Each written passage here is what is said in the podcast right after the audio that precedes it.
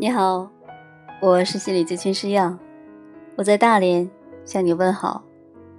那今天呢，我们继续来分享奥南德老师的《对生命说是》。那这一节呢，叫做“制约怎样在我们内在工作”。制约是这样子发生的：一旦我们抓住了这些信念。并将之视作我们的，他们便开始影响我们所有的活动，特别是我们的反应。举个例子，你可能得到了这个观念：你小时候很愚蠢，或者说你不像别人那样聪明。可能你父亲受到某些挫折时。好几次嘶吼着对你这样说过。可能无论你做什么，你的母亲总要纠正你，而让你接收了这个信息。也可能是你有一个兄弟姐妹，他所得到的赞赏比你所得到的更多。有许许多多的可能性。让你萌生了这个观念。尽管把信息传递给你的人，并不是故意的，因为你那时候还非常年幼。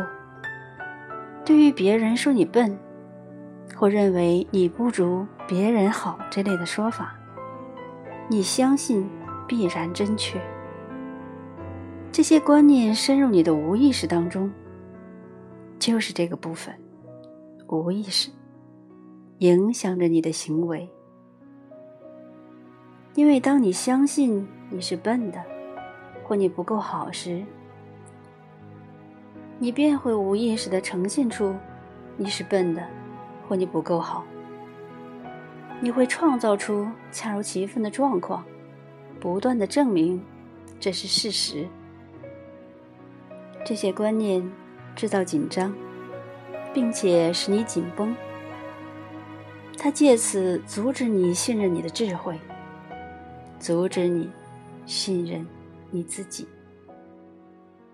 他让你犹豫，甚至恐惧，最终引致一个后果：你感到自己愚蠢，你自己也表现出愚蠢。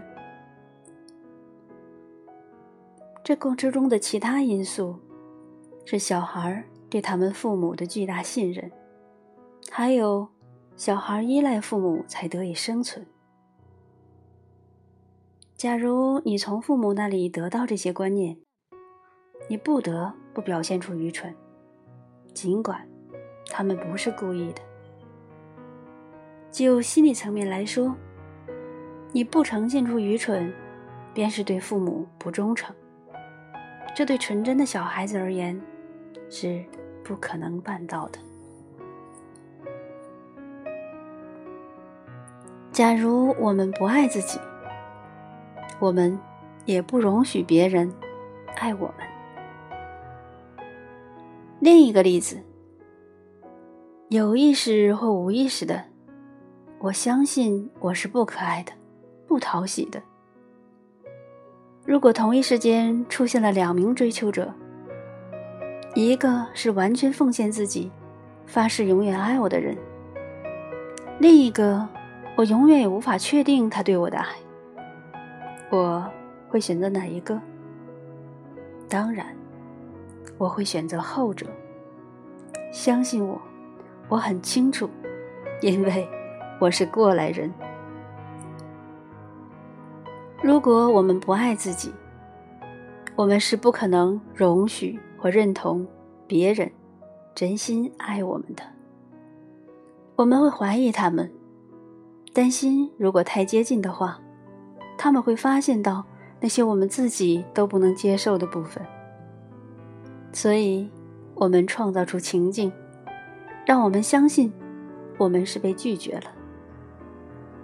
或者我们会把某些事情的发生解释成我们被拒绝，我们甚至只是幻想我们被拒绝，而后恰恰证明了我们一直在怀疑的：我们是不可爱的。实情是，我们深深的把这个观念带进了我们的无意识里，且驱使我们不断重复去证明他们是真实的。我们甚至不知道我们在做什么。那隐藏在我们背后作祟的，是一股非常惊人的动力。假如我内心深处相信我是不可爱的，我不单单会选择一个不爱我的伴侣，我也将不能完全的爱这个人。如果我们不爱自己，我们如何去爱他人？另一个人，也是一个身体。另一个人，也是有缺陷的。假如我们认为我们能够接受另一个充满缺点的人，而不能接受这个充满缺点的自己，那我们只是在欺骗自己罢了。如果我们拒绝自己，我们又怎能信任那些接受我们的人？总有一个小小的声音在里面说。他们怎么可能爱我？我们无法信任他们。试问，缺少了信任，我们还能拥有什么样的爱？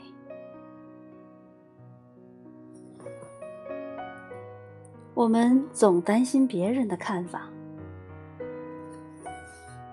我们总是担心他人对我们的想法，不断的警惕。我们总是无意识的害怕他人看到我们的缺点。怀疑他们可能看到了我们最坏的部分。当九个人告诉我们我们有多么好，而第十个人说了一些对我们来讲是负面的话，哪一方会影响我们？对了，是负面评语的地方。九个人的赞美抵不上一个人的逆言，这不是很奇怪吗？不，不尽然。因为负面评语触动了那个在我们很小的时候就已建立的悠久信念，那个我们甚至没有察觉到的信念：我们这样子不够好。如果我们无意识里没有这些信念的负担，我们不会被他人或间接或暗示的言行所影响。我们只会告诉自己，那不是真的。那是他们的问题，那是他们的事情，不是我的。但是，我们没有这样对自己说，是吗？我们只是束手无策的，当场被负面评论刺伤。下次再遇到同样的事情，留意一下你的能量如何马上被削弱，因为这个儿时的深刻信念，我们不能放松自己。每当我们感觉自己想起自己，我们便会不舒服。我们以他人看我们的眼睛取代我们的眼睛。他们接受我吗？我够好吗？我给他们留下印象了吗？无意识的我们总尝试让人们接受我们、爱我们，这导致了我们总是依赖他人。当我们唯有依赖他人才能建立自己的形象时，我们就被操控了。我们试着去取悦他人，就是为了获得他人喜欢、接受、重视或欣赏。我们变成了乞丐，失去了完整，失去了尊严，也失去了自尊。事实上。我们是没有必要做这些事的。你有没有认真的想过，别人对你的想法跟你有什么关系？你是存在里面完美独一的创造物，这不就足够了吗？试想，如果你全然的接受、尊重和爱你自己，这个没有变得完美或变得更好的你。会有任何人有问题吗？怎么样？会吗？这是一个很基本的问题，它或多或少的影响着每一个人。我们都在别人身上找寻爱和重视。有些人很懂得把他们的弱点巧妙地掩饰在一个美好的形象之下，但遭遇肥短流长，内在的不安全感被袭，形象就会破灭，陋习和弱点皆无所遁形。它可能会发生在一个你心爱的人死亡或离开你的时候，它也可能会发生在你失去了工作或一个升级升职机会，又或是你得了重病甚至某种残疾的时候。它可能发生在你的名字没有被列入邀请名单上，或你的某方面受到批判时。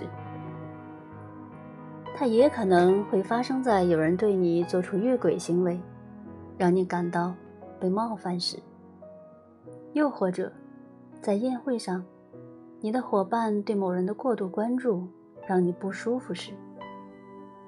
它发生的原因，也可能只是你喜欢的人没有跟你打招呼。看看你是否能够捕捉到，当下一次你感到能量被削弱。失去安全感，或处于容易受伤的状态下，你会跟自己说什么？看看，你收到的是什么信息？看看，那个在无意识里的收音机，在你的头脑内播放什么？批评，也许像，算了吧，你是不如别人好的。如何停止你头脑内责备的声音？当你注意到你的头脑发出了判断和批评的声音，他们总是在那里，我们只是习以为常的不去注意他们。对于你自己说：“停，这是个旧档案，是我儿时的老电影，它不能干预现实生活中的我。”而这些，都是实情。这些从幼年便开始如影随形的批评之声，如鬼魅般在你的生命中，对着唯一的听众重复说着陈腔滥调。你认为它是你的声音，你的看法。但假如你留心，你会认出，它其实是你爸爸或你妈妈的声音，或者是你年幼时一些具有影响力的人的声音。这声音或许并没有跟他们说的一模一样，甚至他们可能完全没有对你说过什么话。但这些令人不安、具有极度摧毁性的声音，全来自你身边的人们曾对你做过的事情。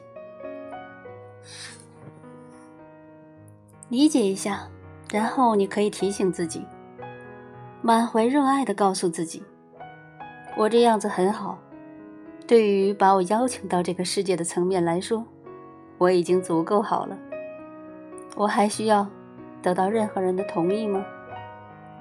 试试这样说，然后看看会发生什么。这个停是一种技巧，它能助我们跳出积存于无视无意识里既陈旧又牢固的深刻观念，把我们带回现实。接着思考一下，他们真的合理吗？他们是真实的吗？他们真的跟你现在的生活有关吗？